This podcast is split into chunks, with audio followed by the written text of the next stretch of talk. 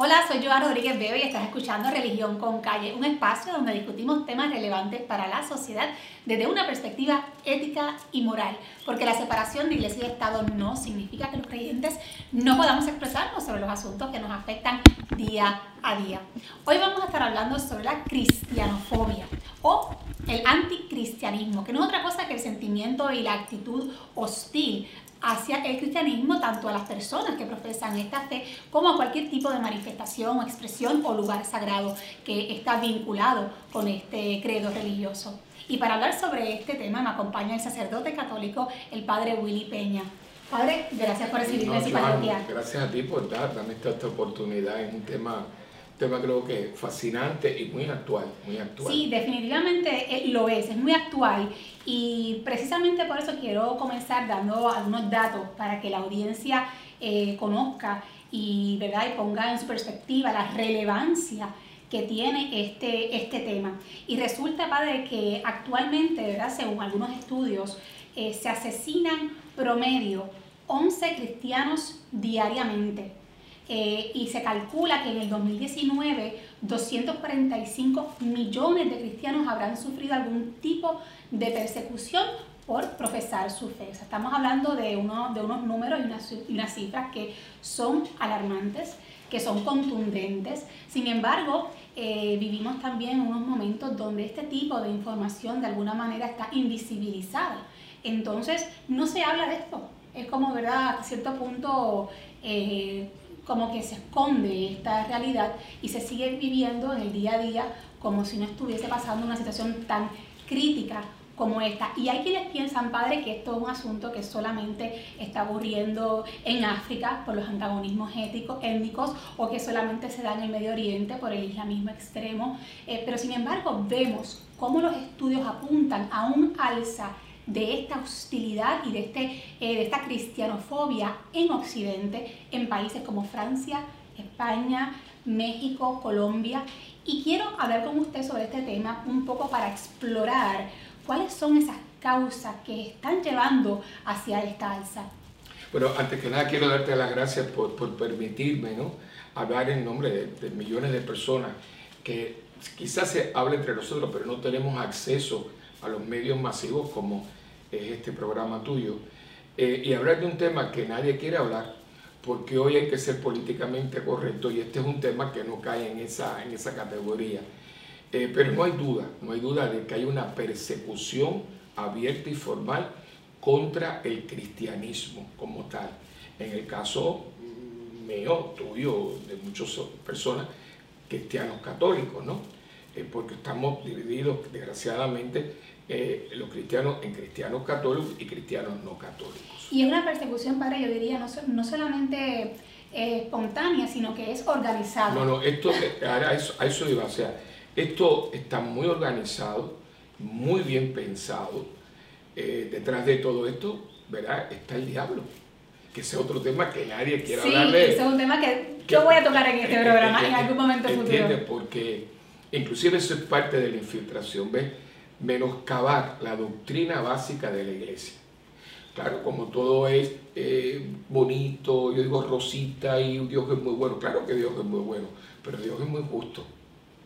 Y la justicia tiene que ver con la bondad, porque si no es justicia no es bondad, sino que todo es arbitrario. Claro. Por lo tanto, todo es relativo. Todo es relativo, que esa es otra palabra que era el caballo de batalla de Benedicto XVI, el relativismo. Muchas personas no se acuerdan que su humilía en la misa del, al, Espíritu Santo para entrar en el conclave, él era el, el cardenal decano y él tenía, la, él fue el celebrante principal y tenía la homilía. Yo me acuerdo porque yo estaba transmitiendo por el canal 13 eh, todo, toda, esa, toda esa preparación. Y la homilía fue exquisita, pero todo era sobre el relativismo. Y muchos vaticanólogos decían, con esto se cerró la posibilidad de ser papa gracias a Dios fue elegido y tuvimos la dicha de tenerlo varios años, un hombre con una mente privilegiada. Y él habló del relativismo. Tú relativizas cualquier cosa y deja de tener un valor absoluto. Y todo es posible. Y todo es posible. Pues todo se puede justificar. Pues entonces con esta mentalidad, desde los años, desde el siglo pasado, 1917, 20, comienza todo un plan para infiltrar a la iglesia, porque estas personas... Un plan para infiltrarse en la iglesia. En la iglesia. Porque, ¿qué pasa?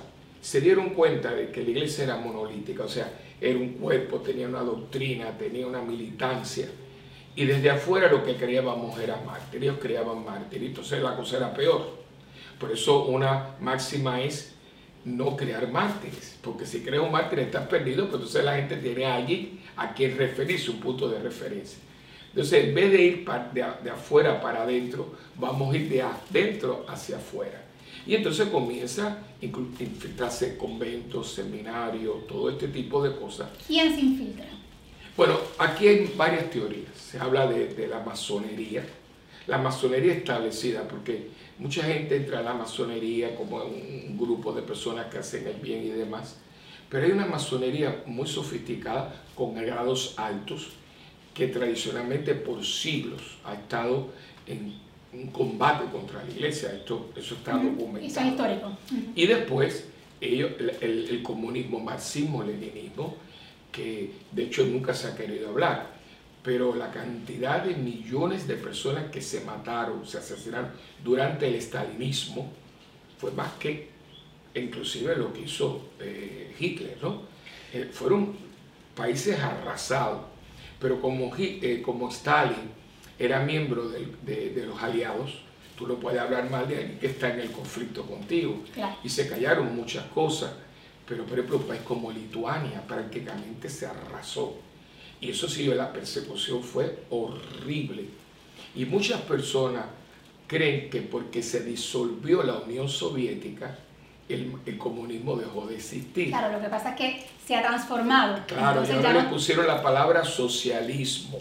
Bueno, y, y, aparte que ha transformado su lucha, porque antes, ¿verdad? Había un discurso de lucha de clases y ahora hay otro tipo de discurso. Ahora entonces vamos a transformar, antes era vamos a transformar las relaciones de producción para transformar la cultura. Entonces ahora, ahora la línea es vamos a transformar la cultura para entonces cambiar a la sociedad. ¿no? Y las relaciones entre hombre-mujer, por ejemplo, como es la ideología de género, eh, entre otras formas entonces, Entonces, ¿qué pasa? ¿Qué principios, eh, lucha, vamos a poner la palabra lucha o, defender derechos básicos, los famosos derechos civiles, civil rights que le llama, todo eso es muy noble. Pero tú dices, pero aquí, ¿qué pasó? Porque yo, yo a ese, eh, me río para no llorar, o sea, digo, yo no entiendo por qué una persona que defiende sus derechos se los niega a otro. Claro. Porque, o sea, tú tienes una opinión fantástica, pero porque yo no puedo tener la mía? Porque cuando yo digo la mía, tú me atacas, tú me, me, pones epítetos y todo. Entonces, sí, lo que pasa es que yo entiendo, padre, que estamos viviendo en un tiempo de muchas contradicciones. Entonces, eh, como nunca, diría yo, eh, estamos viviendo en una sociedad donde se promueve el valor de la tolerancia, se promueve el valor de la inclusión, la, la famosa inclusividad, eh, y que se menciona, yo diría, pero a diario, constantemente. Esas son palabras que yo creo que resuenan en nuestros oídos todo el tiempo. Sin embargo, parecería ser que es una inclusión y que es una tolerancia limitada, es decir, es la tolerancia hasta que a mí me afecte o hasta que a mí me moleste o yo te tolero mientras tú piensas como yo no te tolero si piensas distinto, o estás incluido y creo en promover la inclusión, mientras, pero yo soy el que decido quiénes caben en ese, en en ese pote. Entonces hay que, nos tenemos que replantear realmente yo pongo un ejemplo, ese discurso. A mí me encantan los ejemplos, ¿no? Pues como trato con tantos nenes y jóvenes. Es la mejor manera de educar. Sí, pues mira, yo digo una cosa y con todo respeto, tú que eres una dama, digo, por ejemplo, si viene una secretaria o una oficinista, compañera, le digo, ay, qué bonito ese collar, qué linda luces hoy. Pues tú te levantas, vas a recursos humanos y tú dices que tú me, denuncias por acoso sexual. Y me votan. Yo no puedo ni ver. Ahora, un cantante te puede decir perra, gata, eh, bájate la ropa interior que, y la gente le aplaude le compre el boleto para el concierto y le compre el CD. Bueno, todavía más, no tiene derecho a ofenderte. Ah, porque es libertad de expresión. Pero, digo, pero esta persona que me denuncia por un piropo, por una cosa bonita que viene está, me denuncia, pues yo estoy acosándola. Pero entonces viene un individuo que la ha puesto por el piso, barrio con ella, y tú la aplaudes, le compras el CD y compras un boleto para entrar a su concierto.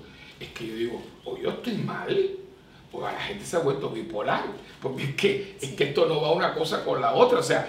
Sí, lo, sucede, sucede, diría yo, que ahora mismo, más allá de que eh, entiendo yo que se, promueve un secularismo, pero que unas ideologías seculares que buscan eh, un laicismo extremo, como decía el mismo Benedicto XVI, él decía, es que el, el, laicismo extremo no es bueno porque lo que buscan no es una relación saludable entre la iglesia y el Estado y una convivencia ¿verdad? armónica entre estas dos esferas, eh, sino que precisamente lo que busca es eliminar, hacer desaparecer eh, la religión de la sociedad. Entonces, ¿qué pasa? Que esto no solamente, eh, digámoslo así, lo promueve la sociedad civil, parte de la sociedad civil, sino que ya está infiltrado en el gobierno, es decir, las mismas estructuras de gobierno están promoviendo este tipo de laicismo extremo donde se quiere apartar de forma absoluta, silenciar de forma radical cualquier expresión o manifestación religiosa. Entonces, Padre, Sucede lo siguiente, que cuando un sector de la sociedad, entre los que estamos los religiosos, precisamente somos parte de esta sociedad,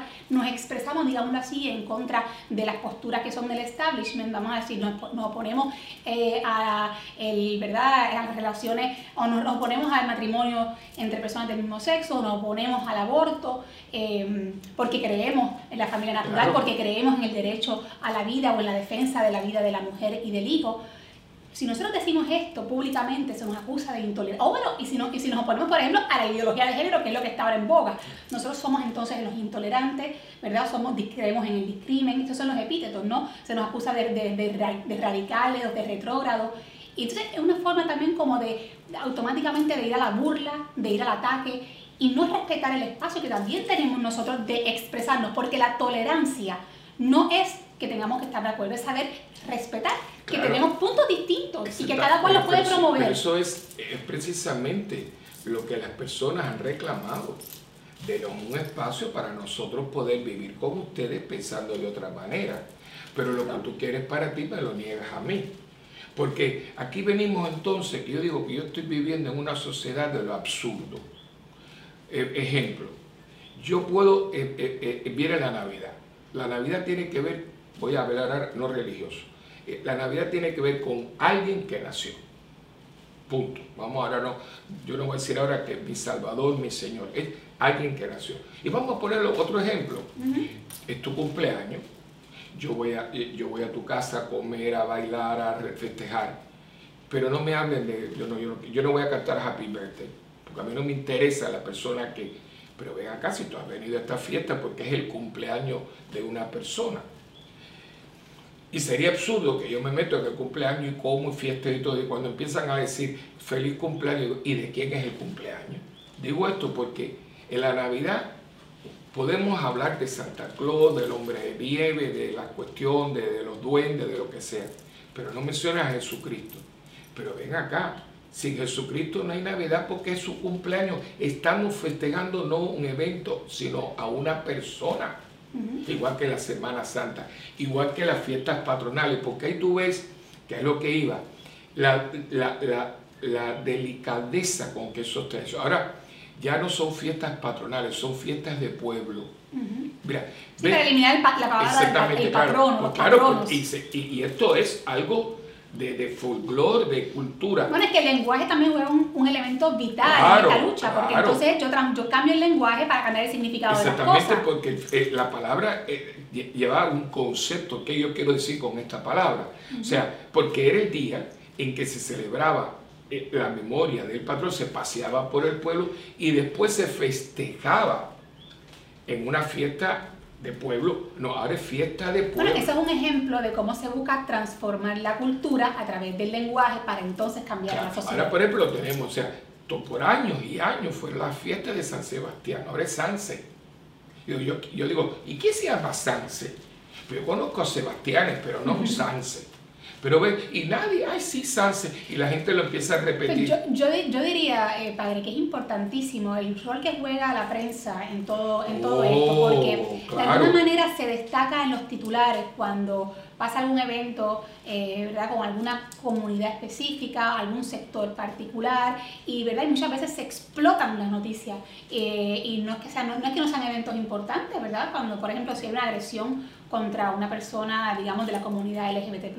Eso hay que, eso hay que repudiarlo, eso hay que condenarlo, eso hay que señalarlo, ¿verdad? Y porque todo el mundo tiene una dignidad que se debe ser, debe ser defendible.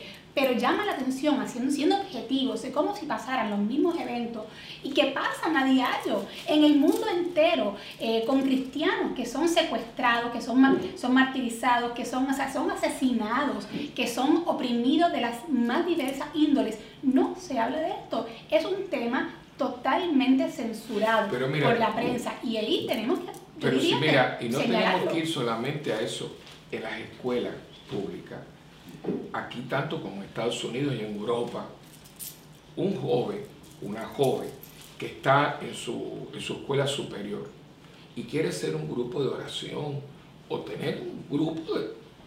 Es un bullying, es bullying, se le burla. Los mismos maestros los hostigan entonces yo quiero hacer un grupo para ver cómo nos desnudamos en el recreo y a nosotros se nos respeta. O sea, pero ven acá, eh, yo diría, aparte de ser persecución, es un abuso del poder, porque los que tienen el poder no lo están no están respetando a todos por igual. Hay quien podría decir, bueno, padre, sí, lo que pasa es que la iglesia por mucho tiempo tuvo el poder y ellos abusaron del resto de la sociedad. Por eso es que nosotros ahora tenemos que, ¿verdad?, de cierta forma, pues revelarnos o sublevarnos. Pues, y me parecería que es un argumento, padre, que contradice el propio sentido de los valores que se están promoviendo. Exactamente, porque entonces los males no hacen un bien. Exactamente. entonces tú caíste en el revanchismo, en la venganza. Entonces, entonces aquí no tenemos nada que hablar, porque lo que supuestamente tú estás hablando es muy noble espacio para todos, respeto para todos, tolerancia para todos. O estás disfrazando otras cosas. Y yo digo que todo esto tiene un común denominador, menoscabar las instituciones sólidas que han hecho que el occidente sea lo que ha sido. Porque fíjate, la familia, la escuela, la política, la iglesia, todo lo que daba una seguridad, o sea, todos los políticos no son corruptos, todos los policías no son abusivos, todos los sacerdotes no son abusadores, todas las maestras no son eh, ignorantes, o sea, pero tú ves la película, o sea, es, que, es que hay que ver, yo con los muchachos salimos mucho y digo, mire, por ejemplo, un muchacho estudioso, responsable, es un nerd, y la burla. Entonces, ¿quién es el que se destaca? El chulito, la, cosa, que tiene varias. No, ese es un irresponsable, ese muchacho no se está labrando un futuro. Pero ¿qué pasa? Yo joven, pues digo, yo quiero ser como él. Porque sé que tiene las muchachas, el que lo pone bonito, con, al otro le ponen un espejuelo que son de fondo de botella. Y lo ridiculiza. Y lo ridiculiza. Y es, es constante, es constante. Entonces, ¿qué pasa? Si yo veo, voy aquí voy allá, veo la, la, la televisión y siempre es lo mismo. Yo digo, bueno, es que esto es lo correcto. dice, pero ¿de dónde viene? Porque la lógica es que toda causa tiene un efecto y todo efecto tiene una causa. ¿De dónde vino esto? Ah, entonces vamos a buscarlo, porque aquí, detrás de todo esto, detrás de la fachada, hay alguien que está... Y de la fachada bonita. Esa, hay alguien que ha hecho una planificación muy esmerada. Y yo, como creyente, cristiano y sacerdote, digo que ese es el príncipe del mal, el de la mentira, el de la confusión y el caos. Porque río revuelto es ganancia de pescadores.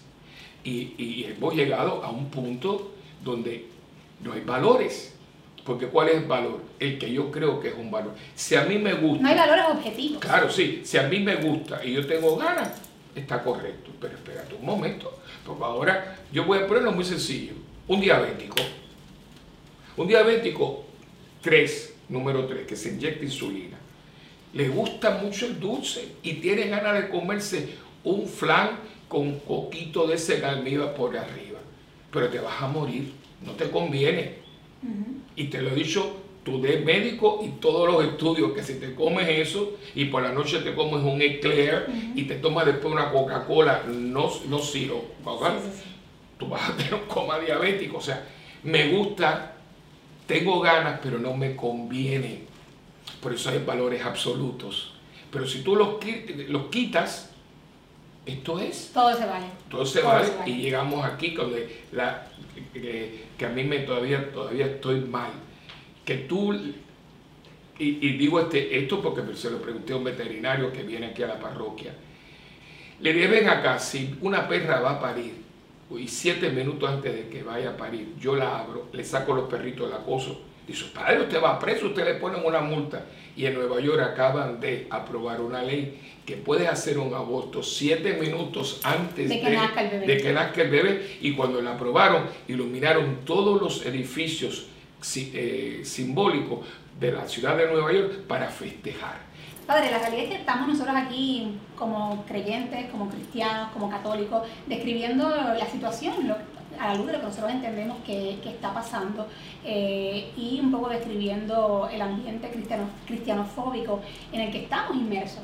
Eh, y quiero ¿verdad? Pues, señalar que no, no estamos hablando particularmente del cristianismo, no porque no reconozcamos la existencia de otras prácticas religiosas en Puerto Rico, eh, sino precisamente porque los estudios y la literatura demuestran que el 80% de las persecuciones religiosas es contra los cristianos.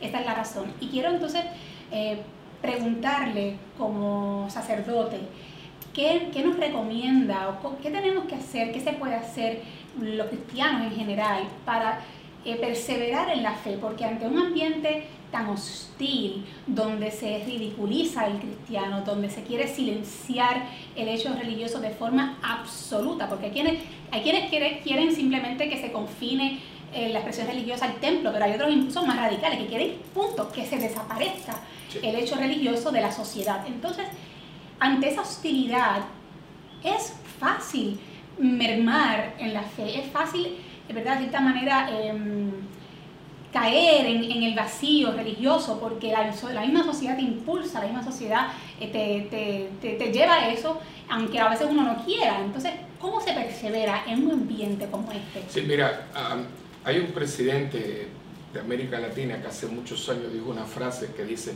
lo bueno de esto es lo malo que se está poniendo. ¿Y por qué digo esto? Eh, yo creo que lo positivo que uno tiene aquí es que esto nos está empujando, forzando a redescubrir nuestra fe. Fue muy gratis, a nosotros no nos costó nada. Para nosotros estar aquí... Estaba dada. Sí, estaba dada. O sea, para nosotros poder estar aquí, gente murió. O sea, vieron siglos, eh, como 400, 500 años de persecución oficial, más todos los hermanos nuestros que siguen muriendo por la fe. Nosotros llegamos a iglesias que tienen aire acondicionado, que tienen cinco o seis misas, que tú escoges. Entonces, ¿qué pasa? Yo nazco, un tremendo bautismo, hay fiesta, primera todo. O sea, ¿qué me cuesta a mí esta fe? Y yo creo que llegó el momento en que nos están diciendo, paga por tu fe. No en el sentido de que la fe cueste nada, sino que hay que dar testimonio y valorizarla por lo que Y eso nos lleva automáticamente al descubrimiento, ah. porque uno se tiene que plantear, ¿y por qué lo hago? claro, ¿y por qué yo soy cristiano? ¿Y por qué soy católica? Exactamente, porque yo digo, bueno, si yo hubiera nacido entonces en Arabia Saudita, hubiera sido musulmán. Y si me voy a ganar una burla, una crítica por lo que estoy diciendo, ¿por qué lo hago? ¿Por qué estoy dispuesta? Exactamente, porque hay, que, hay una cosa aquí, ¿verdad? Que es muy, que yo admiro. El, el, el, el musulmán se le respeta, pero no te metas con ellos, ¿eh? porque la burla que nos hacen a nosotros no se la hacen a ellos. No se meten en sus templos, en sus mezquitas, ¿verdad? Ahí no, ahí, no, van a bailar del No, ah, claro. Y ahí, que no se les ocurra ni un chiste sobre Mahoma porque te va a costar la vida, ¿no? Y los judíos van a defender lo suyo. Eso es una realidad, hay que eh, decirlo. no, es que, es que, es que, es que míralo, o sea, ¿por qué no lo hacen? O sea, ¿por qué yo no me desnudo frente a una mezquita y me desnudo frente a una catedral? Claro, hay que eso está ahí y lo ha visto todo el mundo. Y yo creo que esto los está llevando no a ser beligerantes ni, ni nosotros bélicos, no, no. Pero yo creo que sí tenemos que darnos a respetar. Y yo creo que tiene que empezar por un replanteamiento de mi fe, de mi fe cristiana católica, porque yo no soy solamente cristiano, yo soy cristiano católico, conocer mi fe. Porque lo que no se conoce no se ama. Y no se defiende. claro, entonces, sí, yo soy católico, pero ¿por qué? ¿Por qué tú no eres musulmán? ¿Por qué tú no eres judío? ¿Por qué tú no eres budista? ¿Por qué tú no eres bautista o luterano? Porque yo soy católico. Yo tengo que redescubrir mi fe. y ahí está toda la doctrina de la iglesia. Coge tu Biblia aquí y coge tu catecismo aquí y fórmate y, y empápate de tu fe. Eso primero. Segundo, que es muy importante, que nosotros tenemos que aprender a ser comunidad. Y los sacerdotes, con todo respeto a mis hermanos, tenemos que dejar un poco de que la gente venga a misa y creamos comunidades que celebran la Eucaristía. O sea, esto es lo que yo fui a misa, sí, pero ven acá, tú celebraste la Eucaristía, tú estuviste en comunidad. Ahora mismo que estamos haciendo este programa, nosotros aquí llevamos una semana de luto, porque nuestra hermana, Miosoti, fue impactada por una persona totalmente ebria y eh, nos quitó una persona de 37 años con tres nenes, chiquititos. Entonces, como ella era parte de aquí, le dirigía el campamento, nuestra hermana murió. Está todo el mundo en un proceso de luto, tratando de, de empapar esto con la fe, de entregarla a Dios, de celebrar su vida. Y esto nos está ayudando a vivir la fe en la vida eterna. Lo que yo digo, porque yo no puedo decir que yo creo en la eternidad y ahora entro en una depresión porque se me murió alguien. Entonces, yo digo que todo lo que está sucediendo puede ser positivo para dejar un cristianismo light. Parece que la gente come margarina light, Coca-Cola light. cultural, Exactamente. No, no, no, no, un momentito. Esto te va a costar. Te va a costar sudores y a algunos nos va a costar sangre. ¿Por qué? Porque hay alguien que no quiere esto. Hemos llegado a un momento de la historia y hay muchas, hay muchas, inclusive personas que han tenido revelaciones y demás. No quiero entrar ahí porque son muy subjetivos, pero están diciendo que estamos en un momento muy escatológico, ¿no? Y aquí hay unos signos. O sea, hay gente que dice, pero ¿qué pasó aquí? Porque nosotros éramos un pueblo que donde quiera que tú fueras era bendición, bendición Titi, bendición abuela. De pronto eso desapareció. Y si yo digo eso, el chico no sea jíbaro con una contradicción, porque lo más noble que tenemos es el jíbaro, pero yo para insultar a una persona la llamo jíbaro. Fíjate qué, qué, procesos mentales más discordantes, ¿no? Entonces, primero, la oración. Yo tengo que aprender a orar, tener una relación personal con Jesucristo. cuando los obispos de América Latina se reunieron en Aparecida, la última reunión del episcopado latinoamericano, que hablaron de la escuela católica, eh, no me acuerdo del número, creo que es el 350 y pico el número, bueno, ahí está sobre la escuela católica. Tienen un, un, párrafo que es exquisito, dice, la misión de la escuela católica es llevar a los estudiantes a un encuentro con el Cristo vivo. La misión no es que yo aprenda inglés o aprenda francés, no es que tú me prepares para una universidad Ivy League, no, no, que yo tenga un encuentro con el Cristo vivo. Pregunto, lo ha hecho la escuela católica, como la escuela católica es la parroquia y todo lo que nosotros estamos haciendo. Yo creo que el momento que estamos haciendo nos obliga a conocer nuestra fe para testimoniar nuestra fe. Tú hiciste una oración bellísima. Yo no tengo por qué atacar a nadie, pero yo sí tengo que dar razón de mi fe. Porque otra persona dice, ¿y por qué esto y esto y esto? Porque yo creo en esto y en esto y a mí hay que respetarme lo que yo creo. Porque aquí esto es lo básico. A mí no se me está respetando lo que yo creo.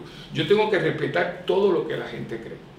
Pero a mí no se me. A mí no se me respeta. yo, creo, yo creo, padre, que en, en síntesis, si lo fuéramos a decir así, para poder vivir en una sociedad verdaderamente de paz, para poder verdaderamente promover la paz social, eh, tiene que haber tolerancia, pero tolerancia de verdad.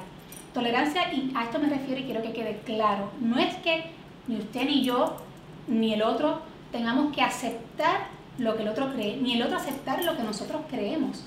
Es sencillamente respetar que todos podemos tener opiniones diversas y que todos tenemos el mismo derecho de promover lo que creemos dentro ¿verdad? de un marco legítimo. Pero si es que tenemos, decía el Papa Juan 23, ¿verdad? San Juan 23 decía, hablando de, los hermanos cristianos no católicos, decía, miren, es mucho más lo que nos une que lo que nos separa. Y hay mucha nobleza en todo. Ahora, llega un momento en que yo difiero, pero con un respeto. Por eso, y no solamente diferir, es que todo el mundo tiene derecho a promover lo que crea dentro de un marco legítimo de respeto. Eso no quiere decir que yo no pueda, digámoslo así, combatir su idea o su planteamiento, pero de una forma respetuosa. Exactamente, puede, puede, haber lo que sea un debate, tú sabes. Mira eso mismo. yo creo, ¿verdad? Y alguna gente suele poner, la Navidad la celebramos los cristianos, como el Passover o el Hanukkah o la fiesta de los musulmanes eh, que ellos tienen durante el verano, es un mes completo y se respeta. ¿Por qué? ¿Y quién celebra eh, el Ramadán? El Ramadán, los musulmanes. ¿Quién celebra la Pascua judía? Los judíos. ¿Quién celebra la Navidad? Los cristianos. ¿Por qué entonces yo estoy celebrando algo? Sí, pero tú no puedes poner un nacimiento porque este es un sitio público. Pero entonces no hay Navidad. Claro. Porque la Navidad tiene que ver con un acto de fe, que es lo que le digo a la gente, señores, la Navidad no es un tiempo de poner decoraciones bonitas, es el tiempo de recordar un hecho histórico que está documentado, inclusive por cristianos que no, escritores que no son cristianos, que son paganos, que hablan de Jesús de Nazaret nacido en Belén de Judea. O sea, igual que el Viernes Santo. ese día me voy para la playa. Un momentito, no es día de playa. Nosotros estamos recordando a alguien que mi fe me dice que murió por mis pecados. Entonces, no, eso no. No, no, no. Entonces, es lo que tú ves. Eh, eh, entonces, ¿por qué nosotros? Porque inclusive yo he estado en un, eh, a mí me impresiona siempre muy positivamente de estar en un, en un, un aeropuerto como el de París, el Charlie de Gaulle, y ver a cinco hombres, hombres jóvenes, que llega un momento, ponen una alfombrita, eso está lleno de gente, se van a una esquinita, ponen su alfombrita y se dirigen hacia la Meca y hacen su oración. Nadie dice nada, todo el mundo con un respeto. Ahora, yo me pongo en un círculo y hasta se están riendo de nosotros. ¿Por qué? Sí, sí en definitiva, padre. Yo, ¿verdad? Quería hacer este programa porque quería eh, traer a la luz de cierta manera, dentro de la, humildad de este programa, pero un poco lo que pasa en el mundo, lo que pasa en nuestra sociedad, también puertorriqueña, ¿no? porque no nosotros no somos parte del mundo, un poco para, para tocar el tema, para crear algún tipo de conciencia sobre también este tipo de, la palabra fobia está de moda, pues de, este, de esta cristianofobia, para que las personas lo sepan, para que las personas se creen conciencia, busquen información, lean sobre lo que está pasando en el mundo y también para que se planteen o se replanteen cuando hablan de tolerancia, cuando hablan de inclusión, ¿a qué se refieren verdaderamente? Porque es importante, para mí es fundamental que se respete, que los cristianos somos parte de esta sociedad y que querer de alguna manera absoluta silenciarnos y relegarnos y hacernos desaparecer, pues no es un reclamo justo ni de tolerancia ni de discusión. Mira, este librito es del cardenal Sin Sen, es muy bonito, dice, por amor a mi pueblo, yo no quiero permanecer en silencio. Es toda su denuncia de la Iglesia Católica en China esto es una joya, me lo regalaron, yo me lo leí en horas. Pues en otro episodio hacemos un, hacemos un, ¿verdad? Pero te digo, el tema de, China, que eso es... dice, por amor a mi pueblo, yo no me quiero quedar en silencio.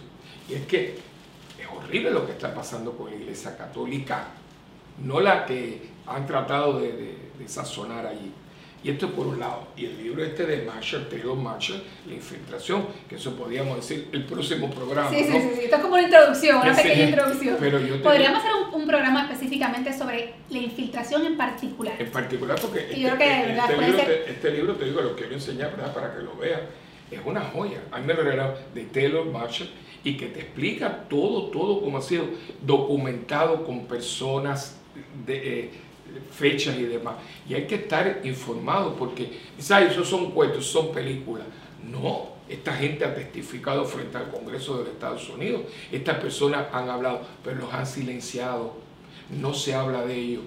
¿Por qué? Porque como hay una agenda, y esto lo quiero dejar dicho, ¿verdad? Y aquí hay que, antes de terminar, ¿verdad? Aquí hay alguien detrás de todo esto. Alguien que, y lo dijo Jesús, las fuerzas del mal del mal no van a prevalecer contra ella, pero van a tratar. Claro. O sea, cuidado, porque no, la iglesia no la destruye nadie, pero habrá, va a haber personas y instituciones que van a tratar. Y ahí es donde tenemos que estar preparados con la oración, nuestra vida comunitaria y una formación de nuestra fe. Para que cuando vengan a tratar de atacarte, dice, un momentito, que aquí yo estoy en pie con mi fe puesta en Jesucristo y sabiendo dar razón de, de, qué yo creo y en quién yo creo. Y testimonio. Eh. Eso será así. Bueno, padre, pues gracias por su tiempo, no, por haber conmigo sobre este tema. y ya, ya, hemos sacado como cinco temas futuros. Así que será hasta la próxima. Gracias, gracias. Gracias por escuchar Religión con Calle. Búsquenos en las redes sociales.